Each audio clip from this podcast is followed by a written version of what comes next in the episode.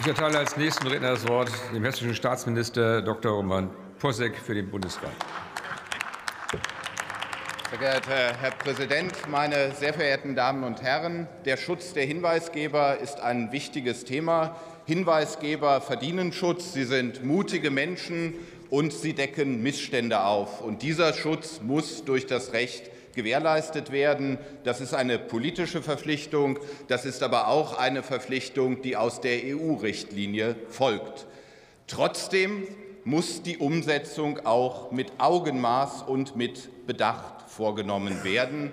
Und der Bundesrat hat Herr Thome hat darauf hingewiesen, dem Gesetz zunächst mal aus inhaltlichen Gründen die Zustimmung verweigert, weil aus der Sicht der Mehrheit des Bundesrates kein angemessener Ausgleich zwischen einem effektiven Hinweisgeberschutz und den berechtigten Belangen der Unternehmen in dem Gesetz auch enthalten war. Nach der verweigerten Zustimmung des Bundesrates wäre es der normale Weg gewesen, dass ein Vermittlungsverfahren eingeleitet wird. Wir hätten uns auf einen Kompromiss an dieser Stelle verständigen können. Und wenn Bundestag und Bundesrat in unserem Land unterschiedliche Meinungen vertreten, dann ist unser Grundgesetz auf die Suche nach einem Kompromiss angelegt. Und damit sind wir auch gut gefahren in der Geschichte dieses Landes. Und wir haben die Hand ausgestreckt. Das wissen Sie auch. Wir wären zu Kompromissen bereit gewesen. Leider hat die Ampelmehrheit diese Hand nicht angenommen. Sie versuchen jetzt erneut in Form einer Machtdemonstration dieses Hinweisgeberschutzgesetz hier durchzubringen. Und ich sage es ganz deutlich, Sie begeben sich damit auf sehr dünnes Eis in rechtlicher Hinsicht und in inhaltlicher Hinsicht.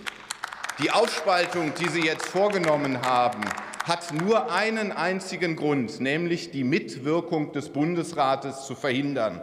Inhaltliche Gründe dafür sind nicht ersichtlich. Herr Thome hat ja selbst darauf hingewiesen, dass es keinen Anlass gibt, Landesbedienstete anders zu behandeln als andere. Sie machen diese Trennung jetzt, weil Sie nicht mit dem Bundesrat zu diesem Thema ins Gespräch kommen wollen. Und das ist jedenfalls kein wertschätzender Umgang mit dem Föderalismus in unserem Land. Und Herr Steffen hat bereits am Tag der Beschlussfassung des Bundesrates gepostet, das Gesetz wird unverändert in Kraft treten. Herr Steffen, ein Kompliment dafür, wie Sie diese Regierungsmehrheit dominieren. Aber auch an dieser Stelle wäre es, glaube ich, richtig gewesen, dass Sie in sich gehen, dass man das Gespräch sucht und dass man inhaltlich einen Kompromiss findet. Natürlich geht es um effektiven Hinweisgeberschutz. Es muss aber auch darum gehen, dass unsere Unternehmen in unsicheren Zeiten nicht zusätzlichen Belastungen ausgesetzt werden.